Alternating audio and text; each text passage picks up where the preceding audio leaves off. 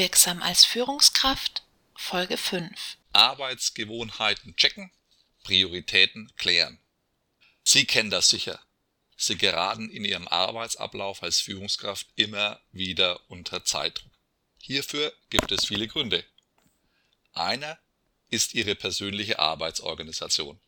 Systematisches und methodisches Arbeiten ist die Basis für die Transformation von Fähigkeiten in Ergebnisse und Erfolg. Hierzu zwei wichtige Tipps für Sie.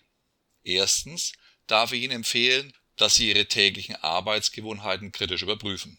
Reflektieren Sie Ihr Tun.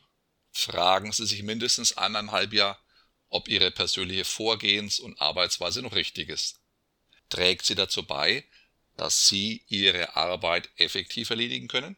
Müssen Sie eventuell Ihre Arbeitszeit anpassen oder ein neues Arbeitstool einsetzen?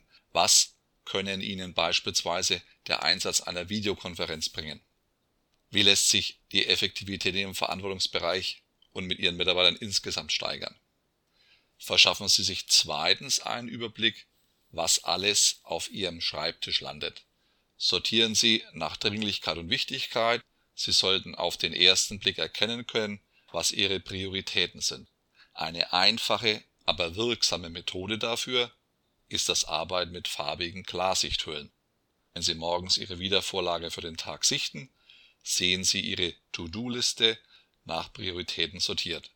Rot steht für A-Aufgaben, die Sie noch am selben Tag erledigen müssen, gelb für B-Aufgaben, die terminierbar sind, grün steht für C-Aufgaben, die Sie delegieren. Sie können die unterschiedlichen Farben auch für Ihre verschiedenen Arbeitsgebiete oder Mitarbeiter verwenden. So arbeiten Sie mit weniger Zeitdruck und sind souveräner